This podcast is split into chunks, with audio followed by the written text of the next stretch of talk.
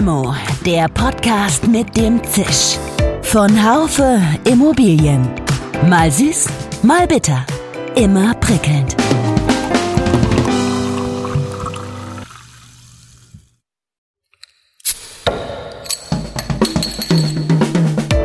Limo, der Podcast mit dem Zisch. Von Haufe Immobilien. Mal süß, mal bitter. Immer prickelnd. Hallo liebe Zuhörerinnen und Zuhörer unseres Limo-Podcasts. Es gibt Konflikte, die sind sehr, sehr alt, fast schon so alt wie die Immobilienbranche selber. Seit es Immobilienportale gibt, freuen sich die Makler darüber, dass es sie gibt. Dumm nur, dass deren Dienstleistung etwas kostet. Ob das Preismodell eines Portals zum Maklerunternehmen passt, das muss dieses natürlich selbst für sich entscheiden. Interessant ist aber, dass sich in einer Diskussion mit Vertretern der Immobilienportale einige Makler ihnen gegenüber sehr misstrauisch zeigten. Und Misstrauen ist keine gute Basis für eine Geschäftsbeziehung. Das betrifft die Preispolitik im Allgemeinen und das Thema Leads im Besonderen. Ein Schmankerl am Rande war die Frage, ob Immobilienportale tatsächlich selber Makler werden wollen. Klare Frage, die Antworten waren im Wesentlichen auch klar, oder? Hören Sie die Highlights einer spannenden Diskussion. Die vollständige Diskussion ist abgebildet in der Dezemberausgabe 2020 des Fachmagazins Immobilienwirtschaft. Mein Name ist Dirk Labusch und ich bin der Chefredakteur. Immobilienportale und Makler.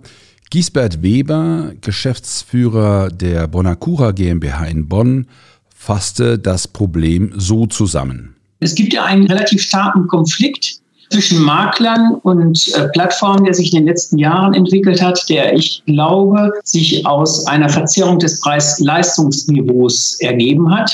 Das heißt, viele Makler sind nicht mehr willens, manchmal auch nicht in der Lage, ähm, die Preispolitik, die die eine oder andere Plattformmarke entwickelt hat, mitzutragen. Wir hatten vor Jahren, ich bin Mitgründer der BIS Deutschen Immobilienbörse hier im Rhein-Ruhr-Gebiet, und wir hatten früher einen Rahmenvertrag mit den großen Plattformen, was natürlich auch Sinn macht. Viele Anwender, viele Nutzer. Ich denke, dass wir in den letzten 20, 25 Jahren auch mit unseren Aufträgen die Plattformen nach vorne gebracht haben, um ihnen eine entsprechende Durchsetzung am Markt zu geben.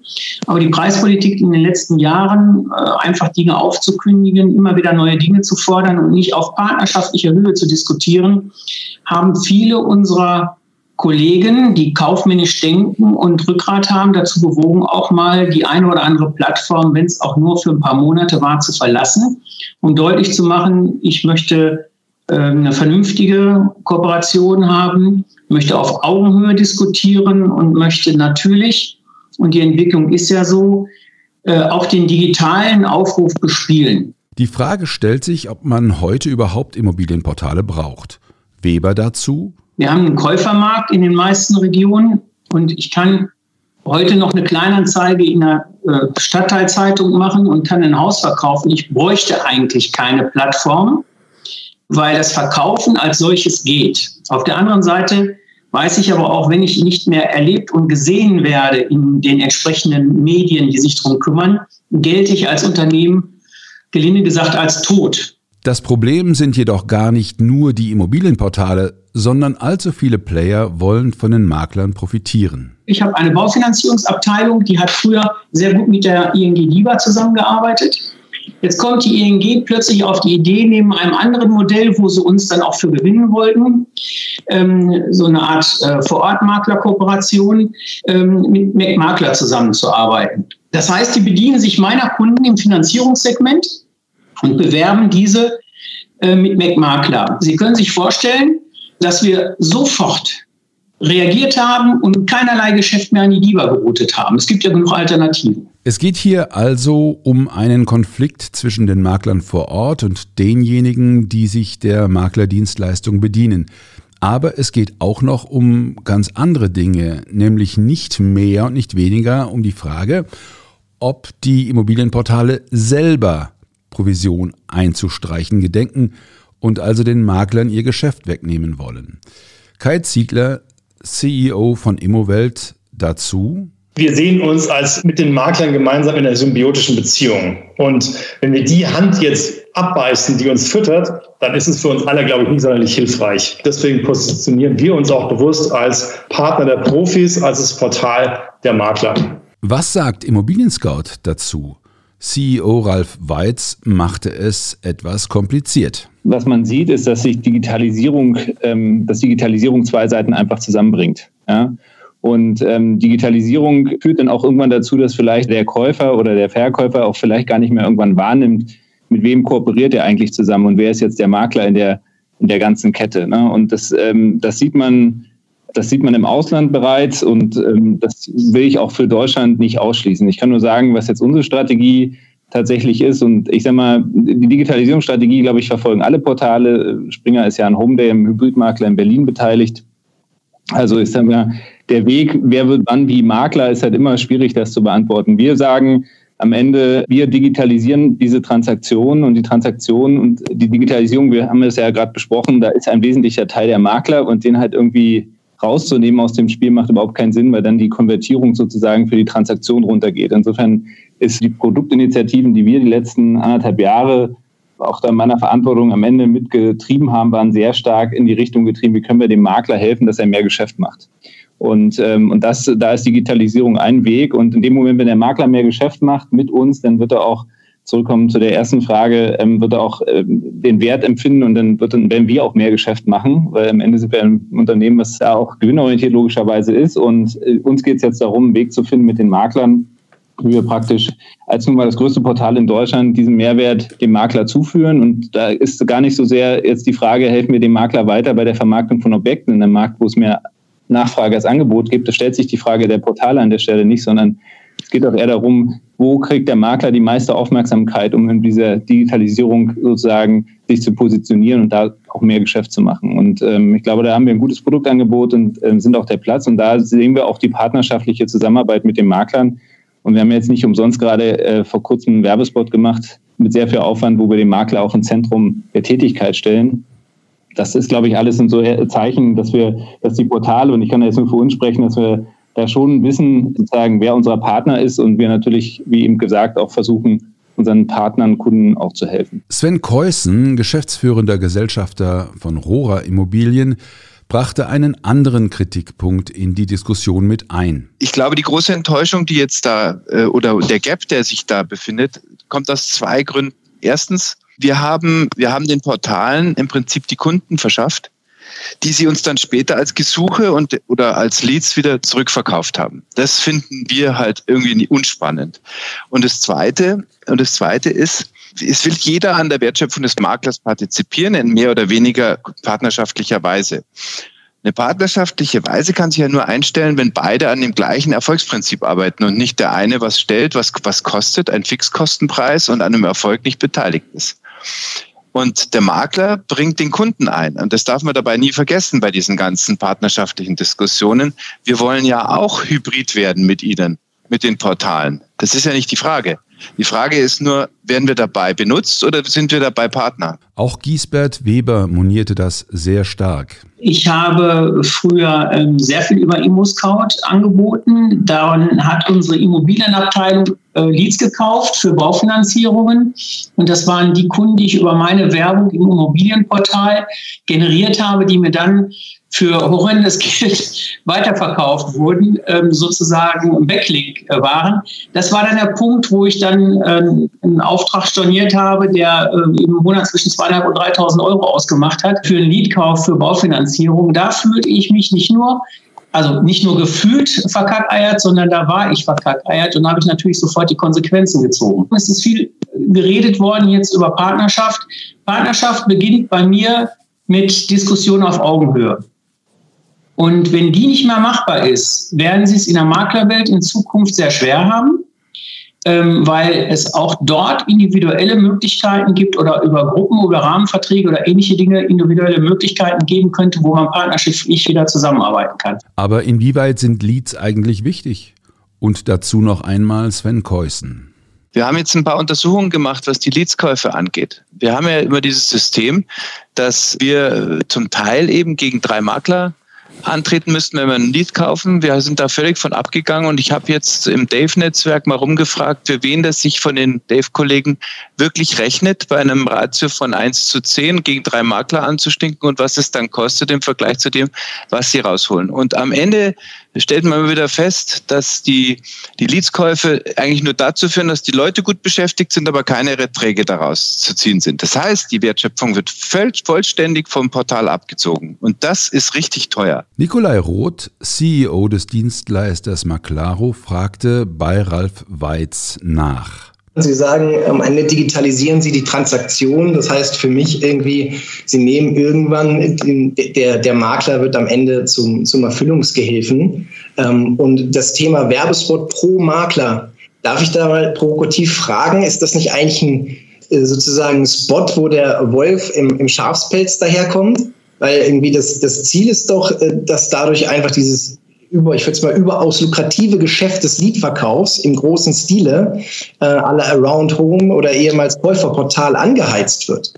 Und, und die Gefahr, die ich einfach sehe für die ganzen Makler da draußen ist, die, äh, ich sag mal, den Vertrieb der Immobilie, das haben die Makler schon vor 20 Jahren an ImmoScout abgegeben.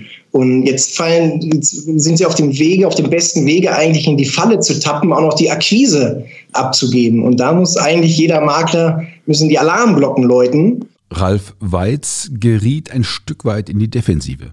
Ich sag mal, ich nehme zur Kenntnis, dass das ja, wir haben es ja gerade auch nochmal beschrieben, äh, geht jetzt wieder auf den Leiben oder so oder auf dem Schafspelz oder so. Ich weiß jetzt immer nicht, ob, ob sich das Fokussieren jetzt auf, auf Immobilien-Scout und ähm, die einen sind die Bösen und die anderen sind die Guten, ob das jetzt sozusagen jetzt hilfreich ist. Ich glaube, äh, was Herr Weber gesagt hat, ist richtig. Augenhöhe ist, glaube ich, ein Prinzip, was wiederhergestellt werden muss. Und ich glaube, wichtig ist, dass man auf seine Kunden prinzipiell hört.